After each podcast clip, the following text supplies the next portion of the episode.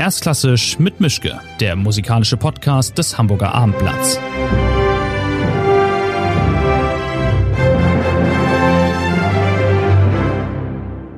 Schönen guten Tag zu einer neuen Folge von Erstklassisch mit Mischke. Wir haben, glaube ich, Februar. Wir haben wieder eine Lockdown-Verlängerung. Ich bin in Hamburg in meinem Arbeitszimmer. Mein Gast heute ist, ich habe keine Ahnung wo, ich glaube in München. In München, oder? Ja, in München. Sehen Sie, um die Überraschung mal aufzulösen, es ist ein Bratscher, der erste Bratscher in dieser Reihe, äh, war überfällig. Nils Mönkemeyer. Schönen guten Tag, Herr Mönkemeyer. Toll, dass das geklappt hat und ähm, wie schön, dass Sie da sind. Ja, danke schön. Ich bin sehr gespannt, worüber wir sprechen werden. Ja, das wird sich weisen. ähm, ich kann ja mal anfangen. Das Thema liegt ja eigentlich auf der Hand bei einem Bratscher als gegenüber. Was ist Ihr liebster Bratschenwitz? Oh, jetzt fangen wir schon mit den Witzen an. Genau. Ich habe gerade hab schon ein bisschen lachen müssen, weil Sie sagten, ich glaube, es ist Februar. Das finde ich schon, äh, ja, genauso ging mir das nämlich auch. Ich finde, durch den Lockdown sind im Moment alle Tage in gewisser Weise sehr ähnlich. Ich habe äh, sonst ja immer so eine Strukturierung durch Konzerte und durch äh, am Wochenende bin ich unterwegs und ähm, jetzt ist gerade im Moment zum Beispiel der Unterschied zwischen Sonntag und Mittwoch nicht mehr so groß und ja, aber vielleicht ist es auch einfach mein Bratscher-Gehen, ich weiß es nicht genau äh, ja, also zum Bratscherwitz. Ähm, äh, ich bin, ich habe eine ganz, ähm, ich weiß gar nicht genau, ob das eine gute oder eine schlechte Eigenschaft ist, aber ich, ich kann mir Witze nicht merken. Ich habe die immer sofort wieder vergessen und dann versaue ich meistens die Pointe. Also, was ist der Unterschied zwischen einem Bratscher und einer Waschmaschine? Keine Ahnung. Das wissen Sie jetzt nicht? Ich dachte, Sie, ach, das ist natürlich jetzt enttäuschend. wichtig, weil die Waschmaschine vibriert schneller und was dabei rauskommt, ist sauber.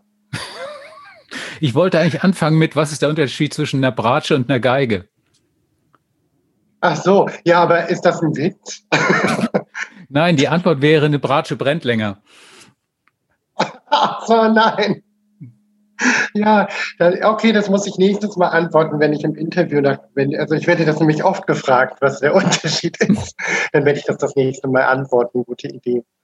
Aber jetzt werden wir mal ernst. Also wirklich mal ganz im Ernst. Ähm, ja. Es gibt ja diese Theorie, dass Instrumente ihre Spieler suchen oder umgekehrt. Also warum Bratsche? Ja, also ich glaube das auch, dass äh, die Instrumente und die Spieler, da gibt es irgendwie eine magnetische, unerklärliche Anziehung, die, wie das manchmal so im Leben ist, das muss dann einfach passieren. Und ich habe als kleiner Junge Geige gehört und ähm, also genau gesagt eigentlich Barockgeige und zwar von ähm, es gab eine ganz tolle Aufnahme mit den brandenburgischen Konzerten.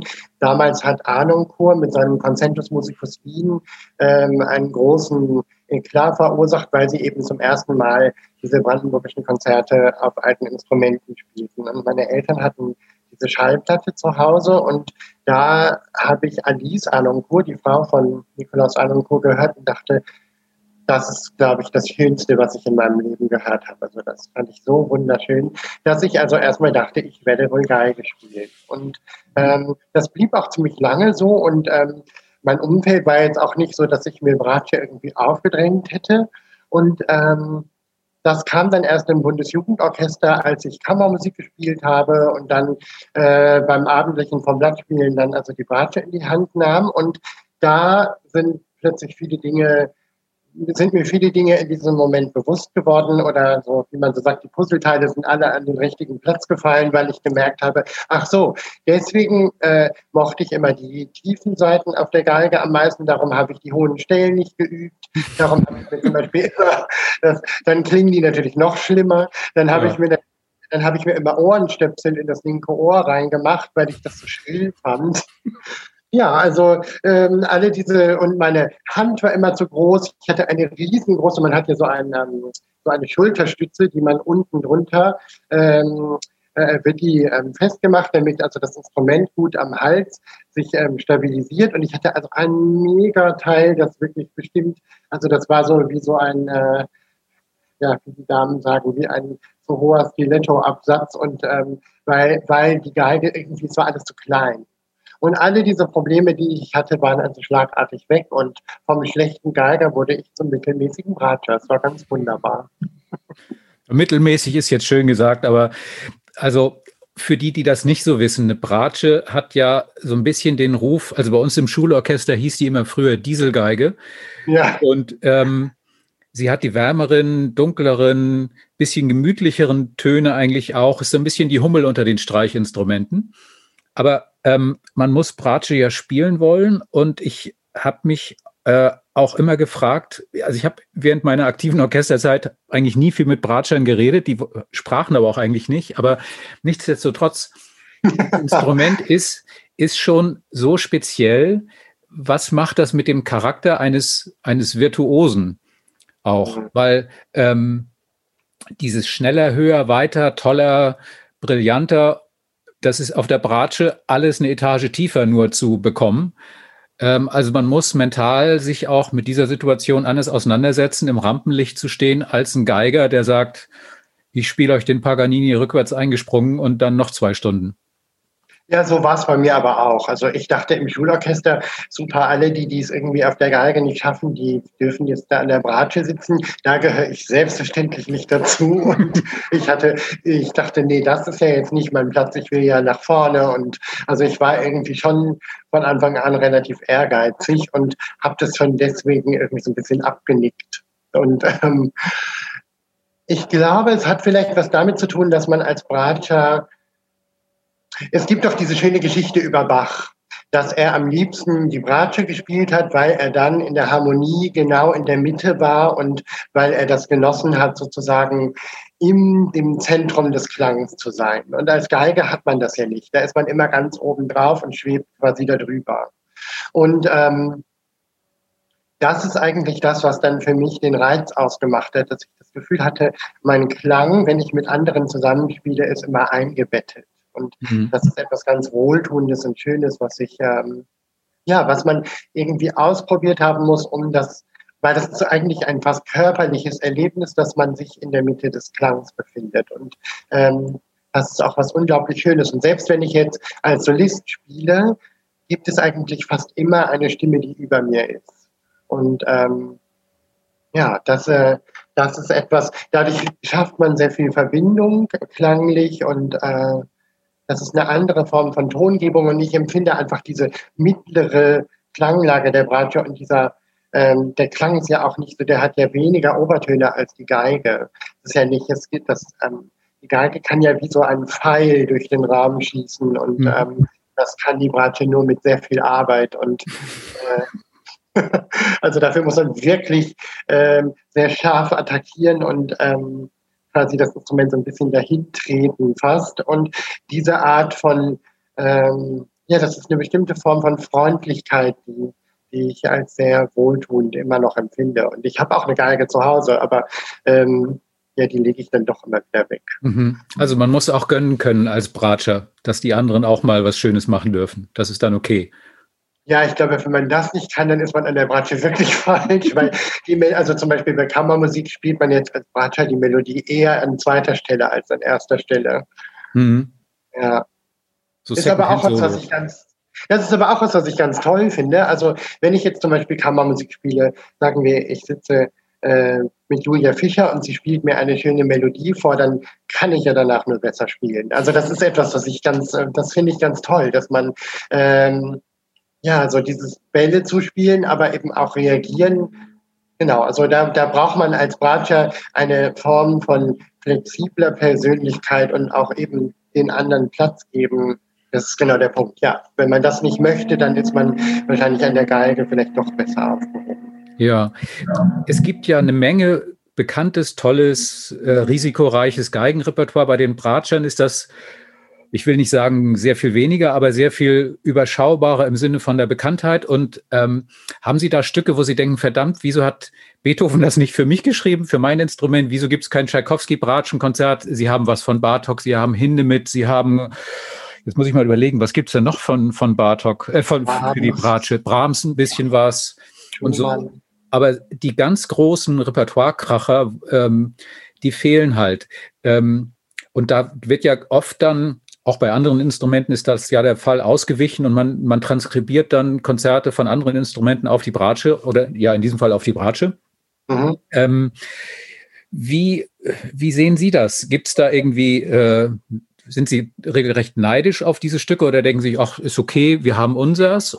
Oder ähm, kommen Sie damit klar? Also einerseits ist es natürlich so, interessanterweise habe ich das weniger mit Geigenstücken, sondern eher mit Klavierstücken. Mhm. Weil ich mir dann denke, wow, so eine letzte Schubert-Sonate oder äh, so ein Beethoven-Sonatenzyklus.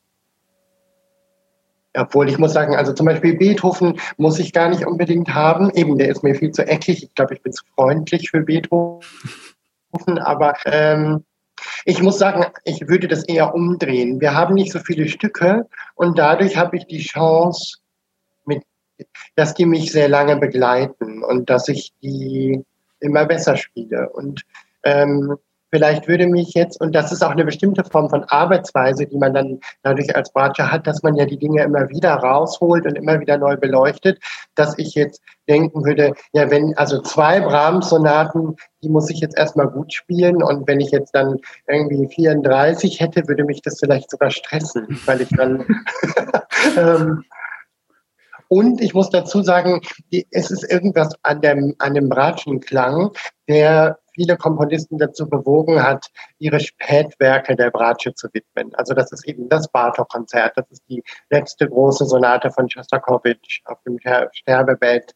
Dann gibt es eine äh, wunderschöne Elegie von Stravinsky ähm, und so weiter. Also es gibt ganz viele Brahms-Sonaten sind Spätwerke. Also Schumann, Märchenbilder sind sehr spät. Ähm, also der Klang der Bratsche hat die Komponisten oft eben im Herbst ihres Lebens zu nochmal sehr besonderen Werken bewegt. Und ich komme jetzt ja erst in meine besten Jahre und merke eben, dass ich dann, ja, also diese Werke erfordern auch einen langen Weg. Und das, ich weiß nicht, ich bin ganz glücklich. Und dann, abgesehen davon, gibt es eben die Möglichkeit, was zu übertragen. Und ich kann ja auch mit Komponisten von heute zusammenarbeiten. Das ist ja auch Sie haben, wenn ich das richtig erinnere, vor einigen Jahren mal die Cello-Sonate, die Cello-Suiten von Bach geschrieben. Da gibt es ja kaum, äh, gespielt.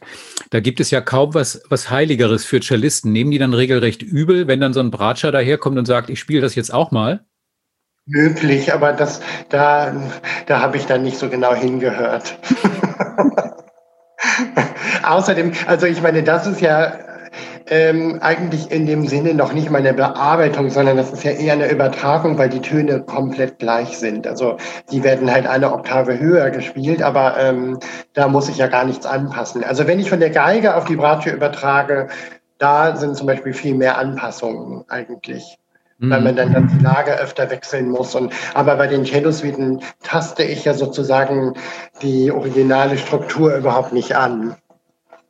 Sie haben sich ja in allen möglichen Stilepochen und Jahrhunderten bewegt und bedient und äh, sich äh, die Rosinen rausgepickt. Also ich habe mal nachgeschaut, es gibt Liedarrangements, es gibt diese Bach-Arien, es gibt Geschichten von Rossetti. Sie haben die Vivaldi-Konzerte jetzt umgearbeitet für, äh, für das neue Album. Das ist, glaube ich, da ist, glaube ich, ein Fagott-Konzert dabei.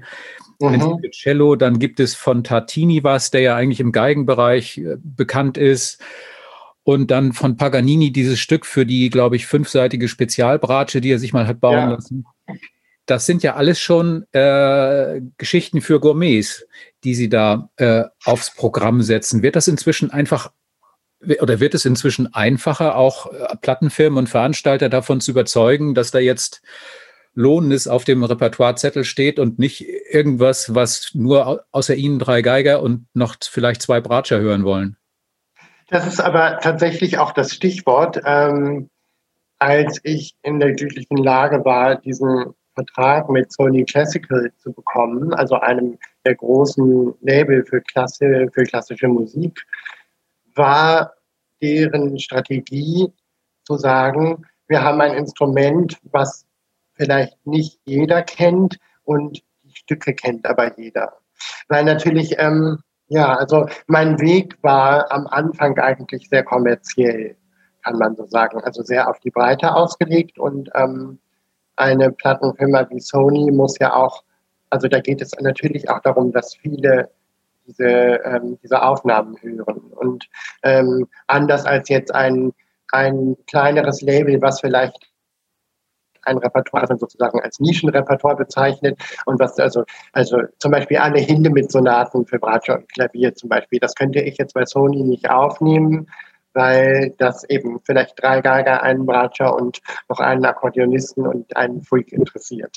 Also das ist sozusagen genau der Punkt, ähm, dass ich äh, mit einem nicht typischen Soloinstrument sehr eher kommerzielles Repertoire gespielt habe und eigentlich jetzt in letzter Zeit, so seit zwei Jahren, anfange, das wirklich auch im CD-Bereich zu erweitern, weil ich eben mittlerweile glücklicherweise ein paar Leute habe, die regelmäßig meine CDs hören.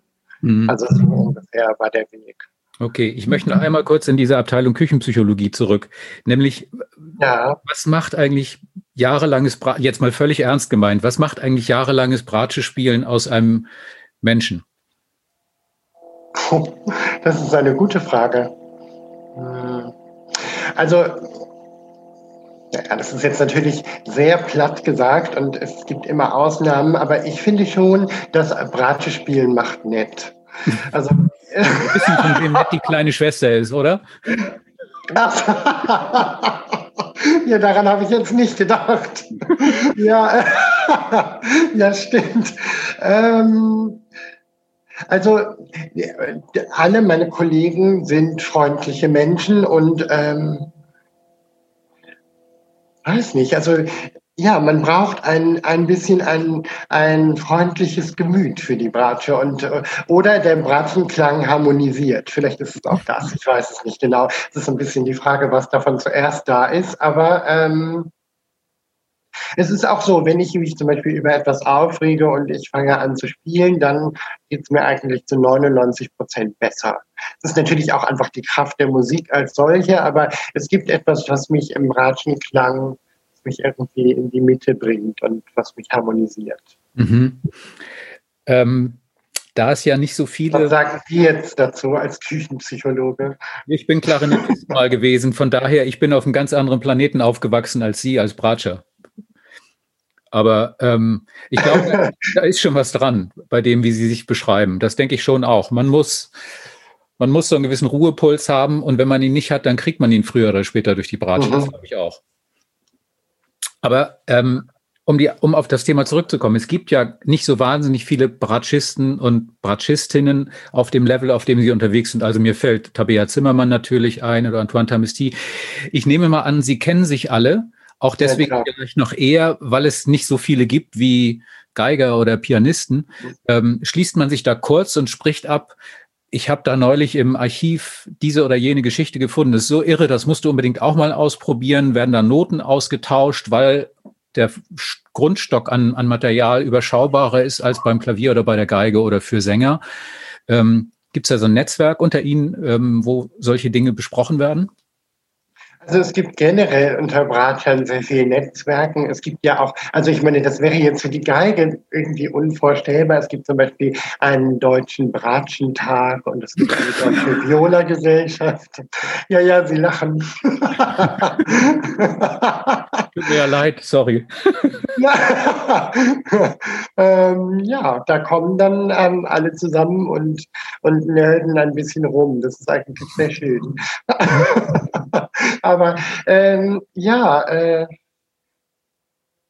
ich glaube ja ehrlich gesagt, das geht eigentlich insgesamt eine Spur weiter, weil ähm, so groß ist ja der Klassikmarkt nicht. Und äh, jetzt unter den, wenn ich jetzt überlege, also ich meine, ich bin eigentlich mit je, fast jedem Geiger oder also Geigerin oder Geiger, die jetzt im Moment auf dem Markt vielleicht ähm, eher vertreten sind, die kenne ich eigentlich auch alle persönlich. Also das ist ja sowieso etwas in der Musik, da vermischt sich so ein bisschen das Persönliche und das Berufliche. Und wenn wir jetzt ähm, Kammermusik spielen, dann ist es oft auch wie eine wie ein Klassentreffen, weil man sich endlich wieder sieht und auch Zeit zusammen verbringt. Und ähm, diese besondere Form, die man beim der Kommunikation, die man die man beim Musikmachen hat, die ist ja sehr persönlich und darum ist es auch eigentlich meistens so, dass man mit den Leuten, mit denen man zusammenspielt, auch befreundet ist. Und als Bratscher hat man sowieso gleich eine Verbindung. Das ist eh klar. Und sonst keine Freunde. Sorry, muss, das haben Sie jetzt gesagt. Wir sind doch so nett, deswegen haben wir immer haben wir viele Freunde. Mal was ganz Praktisches noch. Ähm, es gibt ja. anders als bei Geigen, die doch von der Größe her eher genormt sind, ähm, gibt es bei Bratschen kleinere Modelle und welche, die so groß sind wie ein Laster, habe ich das Gefühl. Ähm, ist das immer davon abhängig, wie jemand seine Tonvorlieben setzt oder kommt es auf die Armlänge an, dass man sagt, ich, ich muss, das Ding muss so groß sein, weil anders komme ich damit nicht klar oder sie darf nicht so klein sein, weil sonst verhakt sich bei mir alles in der Muskulatur. Wie ist das? Ich weiß es schlicht nicht. Also es gibt da verschiedene Ansatzpunkte. Also einmal ist es so, dass die alten Bratschen ähm, aus Italien, also zum Beispiel von Stradivari, äh, gibt es ähm, einige Bratschen, die sind zum Beispiel sehr klein. Ähm, also in Italien hat man eher kleinere Instrumente gespielt. Man weiß zum Beispiel, dass die Stamitz-Brüder in Mannheim, von denen eigentlich Mozart das Bratsche-Spielen quasi mitbekommen hat, die hatten sehr kleine Instrumente. Und dann wiederum in Frankreich zum Beispiel gab es zwei verschiedene. Da gab es Tenor und Altbratschen. Die hatten wirklich zwei ganz verschiedene Größen. Und ähm, das ist ein bisschen Ansichtssache. Also wenn ähm, unter den neueren Bratschen, die gebaut werden, ist der, der Trend eher zu einem größeren Instrument. Ähm, aber dann hat das natürlich auch physische Grenzen. Und wenn ich dann etwas wendiger sein will, aber muss die ganze Zeit meine Finger strecken wie verrückt, dann ist es natürlich auch, ähm, hat es auch ähm, schnell eine Grenze. Es geht aber bei Ihnen nicht so weit, dass Sie sagen, für dieses Stück brauche ich eine Geige von dieser Größe, für ein anderes Stück brauche ich äh, eine Bratsche von dieser ja. Größe, für ein anderes Stück brauche ich eine kleinere oder größere oder da geht nur diese oder jene. Nee, aber also jetzt gerade, was ich, ähm, das, das virtuose Repertoire, was ich jetzt aufgenommen habe, also da darf die Bratsche jetzt nicht zu groß sein. Das hat gar nicht unbedingt was damit zu tun, also wenn ich meine Finger strecke, dann, ähm, also um, um vier Töne in einer Hand zu spielen, muss ich ja meine Finger strecken. Aber das ist gar nicht mal das Problem, sondern ähm, wenn man auf dem, auf dem Griffbrett weiter oben spielen will, dann hat man halt bei der Bratsche das Problem, dass dann immer sehr viel Holz im Weg ist. Und man muss, das heißt, den Arm sehr, man muss den Arm relativ weit zur Seite drehen. Und ähm, da, also der Weg ist sozusagen sehr viel weiter, seitlich und geradeaus. Mhm. Also Bratsche doch schwierig. Dran. Ja, genau. Also das heißt, wenn ich jetzt eine Geige in die Hand nehme zum Beispiel, dann denke ich immer, mein Gott, das ist so einfach, weil, ähm, weil man einfach, man, man muss viel weniger Bewegungen machen. Ja. Jetzt kommt hier natürlich der Postbote. Ignoriere ich das jetzt? Ich warte mal kurz auf Sie. Ja, eine Sekunde.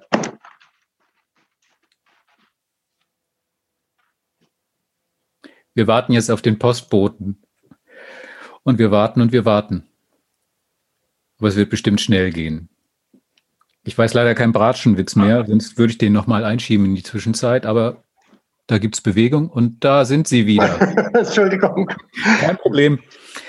Ähm, Ihre Kollegin, also Ihre Geigenkollegin äh, Hilary Hahn, hat mal eine sehr wackere und eine sehr tapfere Aktion gemacht. Sie hat sich, glaube ich, 100 Tage lang war das, immer beim Üben gefilmt und dann bei Instagram reingestellt. Könnten Sie das? Wäre Ihnen das zu intim oder haben Sie die Idee bislang nur noch nicht gehabt? Ja, das ich weiß. 100 Day Challenge. Ja ich erinnere mich.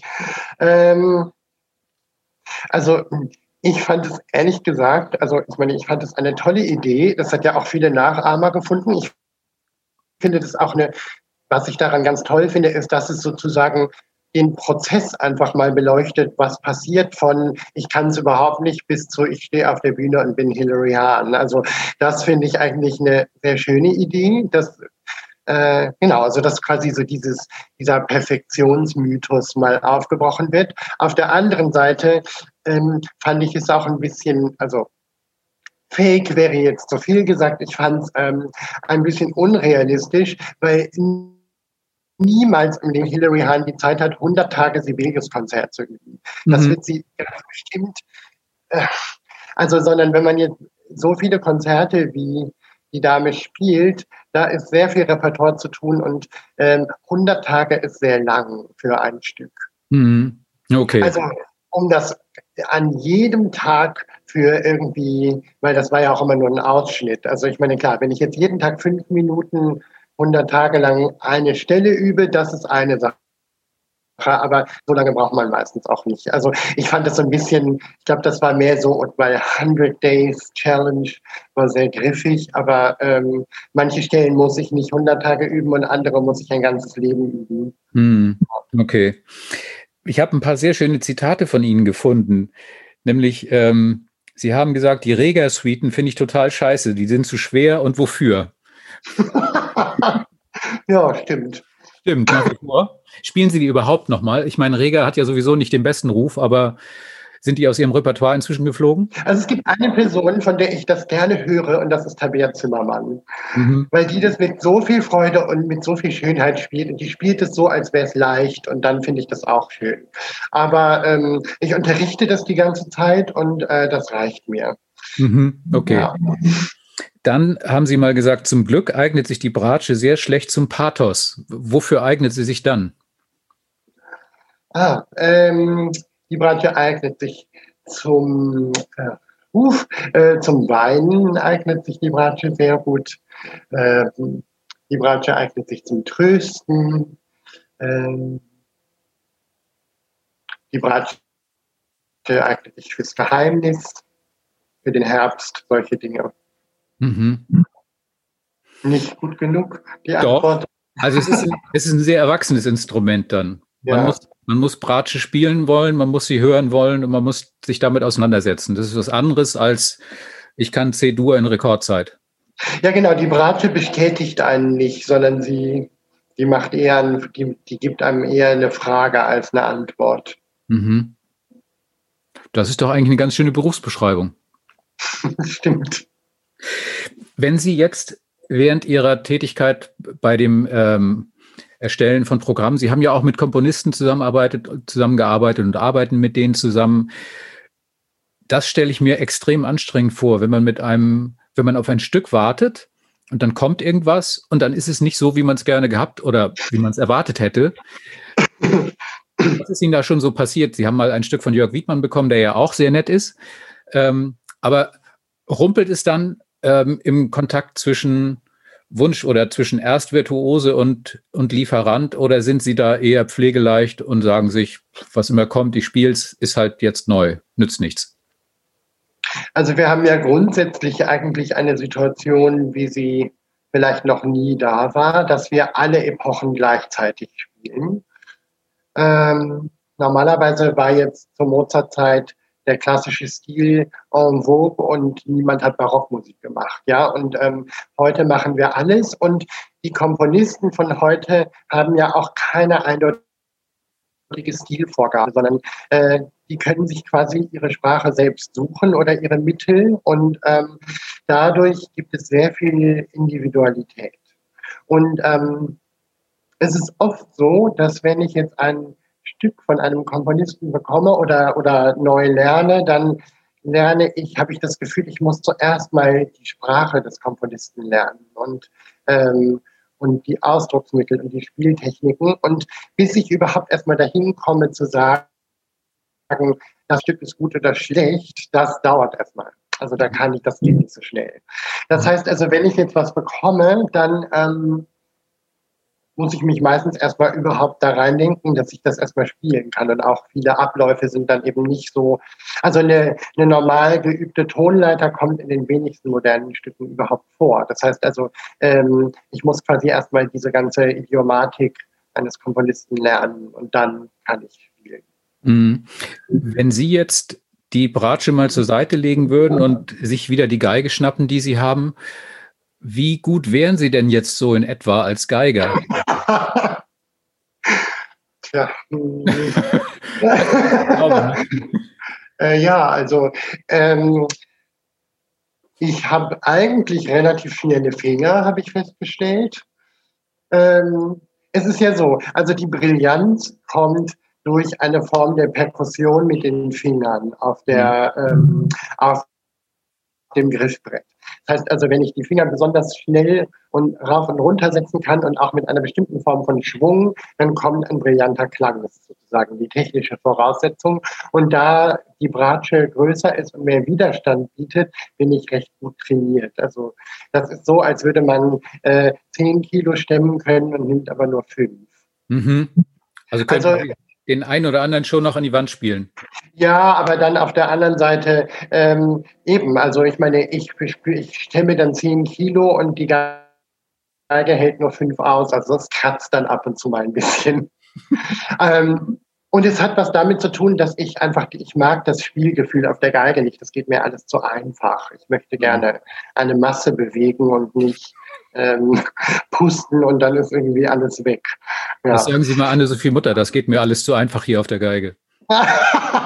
ja, ich, äh, das ist natürlich auch ne, überhaupt nicht so, dass ich das jetzt am besten könnte, sondern ähm, es hat mehr was mit dem Spielgefühl zu tun, dass man, ja, dass ein Widerstand für für mich auch etwas mit musikalischer Intensität zu tun hat. Das ist einfach so im System jetzt drin. Mhm. Okay. Jetzt, um, um nochmal wieder ernster zu werden. Ja. Die Monate waren ja nicht schön, vorsichtig ausgedrückt. Mhm. Wie sind Sie durch diese Zeit gekommen? Ist man vielleicht, jetzt wieder Küchenpsychologie, Küchenpsychologie, ist man vielleicht als Bratscher auch, wie soll ich sagen, resilienter und widerstandsfähiger gegen so ein Elend, wie es in den letzten Monaten gelaufen ist, äh, weil man einfach eine andere Art von Gelassenheit im Umgang mit dem Alltag hat? Oder übertreibe ich da jetzt? Kommt ein Bratscher besser durch diese Zeit als ein Geiger? Das wäre die kurze Version dieser Frage. ähm, tja, äh, das ist natürlich so, das ist jetzt so wie die Frage, was halten Sie als Außenstehender von Intelligenz? Ich meine, ich kann ja nur für mich sprechen. ähm, also äh, es ist so, ich, ich habe in der ersten, die ersten zwei Monate letztes Jahr, als die ganze Situation über uns reingebrochen ist, die fand ich wirklich schwer, weil wir alle nicht wussten, was ist das überhaupt? Ähm, wann hört das wieder auf? Hört das wieder auf? Und auch mit der Situation, dass plötzlich der Kalender leer ist, das kannte ich einfach seit langer Zeit nicht mehr. Und, ähm, und jetzt habe ich mich irgendwie abgefunden mit der Situation und ich habe ich hab auch wieder total Lust zu üben. Das ging mir etwas abhanden, weil ich gemerkt habe, ich, ich weiß gar nicht, wofür, wofür übe ich denn dann jetzt, wenn ich für die Bühne. Mhm. Und ich hatte irgendwie, ich musste erstmal wieder so ein, ähm, es war auch interessant, ich musste erstmal einen inneren Grund finden, um zu üben. Mhm. Und äh, das habe ich jetzt irgendwie wieder gefunden und ich habe und ich, ich spiele jeden Morgen Bach und ähm, ach, ich liebe es eigentlich im Moment. Äh, wenn das, wenn das Konto nicht wäre und wenn die Gesundheit, diese Bedrohung und diese ganze gesellschaftliche Entwicklung nicht wäre, einfach jetzt für mich persönlich genieße ich eigentlich, dass die Zeit nicht so schnell geht. Das finde ich was sehr, das finde ich auch ein Geschenk. Also, ja, dass man den Tag selbst strukturieren kann. Ich meine, deshalb, das kenne ich eigentlich nicht. Und äh, das kennen ja viele von uns nicht. Und äh, plötzlich ist das so, da liegt so dieser freie Tag vor mir und ich denke, was mache ich jetzt damit? Und ähm, ja, diese Situation nehme ich an. Mhm. Wollen Sie denn für sich. Ob das jetzt was Moralisches ist, weiß ich nicht. Ja, wollen Sie für sich im Rahmen Ihrer Möglichkeiten denn jetzt auch auf die Situation reagieren und ähm, Dinge anders machen als vorher, sich anders verplanen, sich anders verplanen lassen? Es ist ja die Rede davon, dass diese ganze Branche sich neu aufstellen muss und äh, nicht nur einfach wieder den Hebel umlegt und dann sagt, geht wieder los wie vorher, sondern es wird ja anders sein auf absehbare Zeit, wenn nicht dauerhaft. Ähm, haben Sie da für sich Dinge äh, überlegt, wie Sie Weichen anders stellen wollen, was Sie anders machen wollen? Ja, das habe ich mich auch oft gefragt. Ich muss ehrlich sagen, ähm, so wirklich eine Antwort habe ich darauf nicht. Weil natürlich andererseits es so ist, dass ähm, etwas, also was, was ich total merke, ist, dass ich kein keine selbstverständliche Erwartung mehr habe, dass es Konzerte geben wird, die dann alle, also dass ich selbstverständlich auf die Bühne komme. Das ist weg. Und ähm, sondern ich denke, ah, wie toll, ich habe da ein Konzert und jede, also jedes Konzert, was irgendwie passiert, ist etwas ganz Besonderes. Das habe ich im Sommer letztes Jahr sehr stark gemerkt und ähm, ich hatte zum Beispiel einen Auftritt bei den Festspielen Mecklenburg-Vorpommern und das war in einer sehr schönen Kirche in Schwerin und ähm, wirklich mit schöner Akustik und es gab ähm, relativ viele Leute sozusagen im Verhältnis zu, was wir jetzt machen dürfen, nämlich nichts. Und ähm, das war so ein Moment, wo ich in der Mitte des Konzertes plötzlich so ein inneres Glücksgefühl gehabt habe, dass ich überhaupt auf der Bühne bin und dass wir gemeinsam alle dieses Erlebnis haben in einer Form, die so besonders war, wie ich das natürlich nicht habe, wenn ich jeden dritten Tag irgendwo hinfahre und wieder spiele. Und das ist sozusagen mein alltägliches Leben, sondern es, also ich habe ein sehr starkes Empfinden davon, dass die Dinge nicht alltäglich sind, sondern besonders. Und ähm, Ansonsten ist natürlich auch eine große Sorge, wie können wir, äh, wie kann der klassische Musikmarkt überhaupt finanziell überleben? Wie können die Veranstalter Konzerte machen, wenn so wenig Leute kommen können? Werden alle geimpft sein müssen? Ich meine, es gibt so viele offene Fragen. Auch wie international muss eine Karriere noch sein? Müssen wir denn dann alle immer nach Japan fliegen und da spielen oder eben nicht? Oder ja, also es gibt sehr viele offene Fragen, auf die ich überhaupt keine Antworten habe, habe muss ich ganz ehrlich sagen, sondern ich habe auch viele Fragen und, ähm, und ich schätze jeden Moment, wo ich dieses Geschenk habe, dass ich spielen darf, weil viele haben das im Moment auch nicht. Hm. Auf welches Konzert freuen Sie sich denn im Moment hin? Auf welchen Termin? Es gibt etwas, auf was ich mich wahnsinnig freue und ähm, ich werde, egal was passiert, und wenn ich 100, 100 Days of Bach Challenge machen werde, dann zwar ist das die Residenz bei den Festspielen Mecklenburg-Vorpommern, ähm, jetzt diesen Sommer. Das ist etwas ganz Besonderes für mich, weil das wirklich eine groß angelegte ähm, Künstlerresidenz ist, wo ich viele, viele Facetten ähm, zeigen kann und wo ich ganz tolle Leute treffen werde. Und also wenn das nicht klappt, dann ähm, ja, wie will, dann raste ich aus oder ich weiß noch nicht, was ich dann mache. Aber also irgendwas werde ich, werde ich mit den Festspielen auf jeden Fall machen. Aber das ist etwas, worauf ich seit Jahren mich freue und das jetzt kommt. Und äh, ja, das wird, das wird auch passieren. Okay. Auf was in, in Ihrer Branche, was in der Zeit vor Corona Usus war und überall passiert ist, auf was können Sie jetzt, wenn das mal vorbei sein sollte, gut verzichten? Gibt es irgendwas, wo Sie sagen, Gott sei Dank, das haben wir hinter uns? Oh, das ist, ein, das ist echt eine schwierige Frage. Ich denke, dass viele ja, also ich meine, es ist natürlich schon so, dass ähm, die Auswahl der Konzerte anders wird. Also ich überlege mir sehr genau, wo sage ich zu und wo sage ich nicht zu. Und ähm, vielleicht ist es auch so, dass wir natürlich, dass es ähm, weiß ich nicht. Ich meine, wenn ich jetzt eine Konzertreihe, also ich habe auch selber ein Festival und eine kleine, eine kleine Konzertreihe. Das Deswegen denke ich über diese Zeit sozusagen in beiden Funktionen, einmal als Veranstalter und als Spieler selbst. Und, ähm, und ich denke mir, ich überlege mir dann natürlich schon, äh, was kann ich als Veranstalter machen, was die Leute dann auch interessiert. Und ich denke, ähm, wir brauchen eine sehr gute Programmatik, die die Leute anspricht und ähm, vielleicht ein, wir machen zum tausendsten Mal Beethovens fünfte Sinfonie das finde ich, ist jetzt vielleicht dann nicht mehr so relevant wie vorher, es sei denn, es ist eine bahnbrechende Interpretation.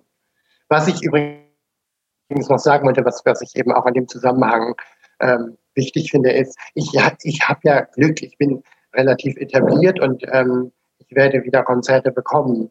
Wer, wer, mir im Moment eigentlich auch leid tut, sind die, die gerade anfangen. Mhm. Wenn ich jetzt meine Karriere beginne und ich möchte gerne durchstarten und diese Konzerte werden abgesagt, dann sind das auch die ersten, die vielleicht nicht nachgeholt werden, weil, ähm, weil erstmal andere Nachholtermine dran sind und so weiter. Also das ist etwas, was ich sehr, äh, ja, ich bin froh, dass ich nicht jetzt meine Karriere beginne. Mhm. Weil das ist ja nichts zu beginnen. Also das ist wirklich nicht leicht. Ja. Zum Abschluss würde ich gerne einfach nochmal von Ihnen wissen, wenn ich jetzt nicht wüsste, wie eine Bratsche klingt und Sie müssten mir oder sonst jemandem erklären, was das Besondere von dem Ton oder von dem Klang einer Bratsche ist. Gar nicht mal im Vergleich zu einer Geige, sondern so für sich genommen. Wie würden Sie mich ködern wollen für mein erstes Bratschenkonzert? Ja, das ist jetzt aber, das ist sehr gemein, weil ich ja, ich bin ja nicht Rainer Maria Rilke. Na, also so poetisch muss es auch nicht werden, aber ganz praktisch. Ja, ganz praktisch. Also ich würde sagen, ähm, die Bratsche ist wie die Altsängerin unter den ähm, Streichinstrumenten. Die Bratsche hat etwas von einem schönen, ohne Eile gereiften Whisky. Oder von dem Klang, den das Laub macht, wenn man durch eine Allee geht und mit den Füßen im, in dem Herbstlaub rachelt, dann, ähm, dann würde der Bratschenklang genau der richtige Soundtrack sein. Das ist doch Rilke. Das ist Ach ja, stimmt, genau. Wird unruhig wandern. Wie, wie, wie, wie geht es nochmal? Herr, es ist Zeit, der Sommer war sehr groß. Gut, ein Gedicht. Nimm die Bratsche in die Hand. Ja. Schöner können wir eigentlich nicht aufhören. Tausend Dank. Das hat sehr viel Spaß gemacht. Ich freue mich auf das nächste Konzert mit Ihnen, wo immer das sein wird, wann immer das sein wird. Ich glaube, hier in Hamburg ist so schnell keins am Start, aber im Sommer gibt es Mecklenburg-Vorpommern und irgendwann werden Sie auch wieder in Hamburg aufschlagen, denke ich. Ja. Also jedenfalls erstmal vielen Dank, viel Glück beim Üben und ähm, Kontakt und ähm, schönen Tag noch.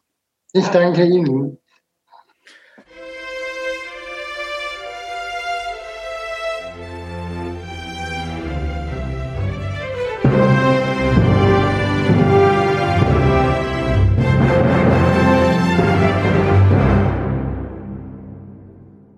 Weitere Podcasts vom Hamburger Abendblatt finden Sie auf abendblatt.de slash podcast.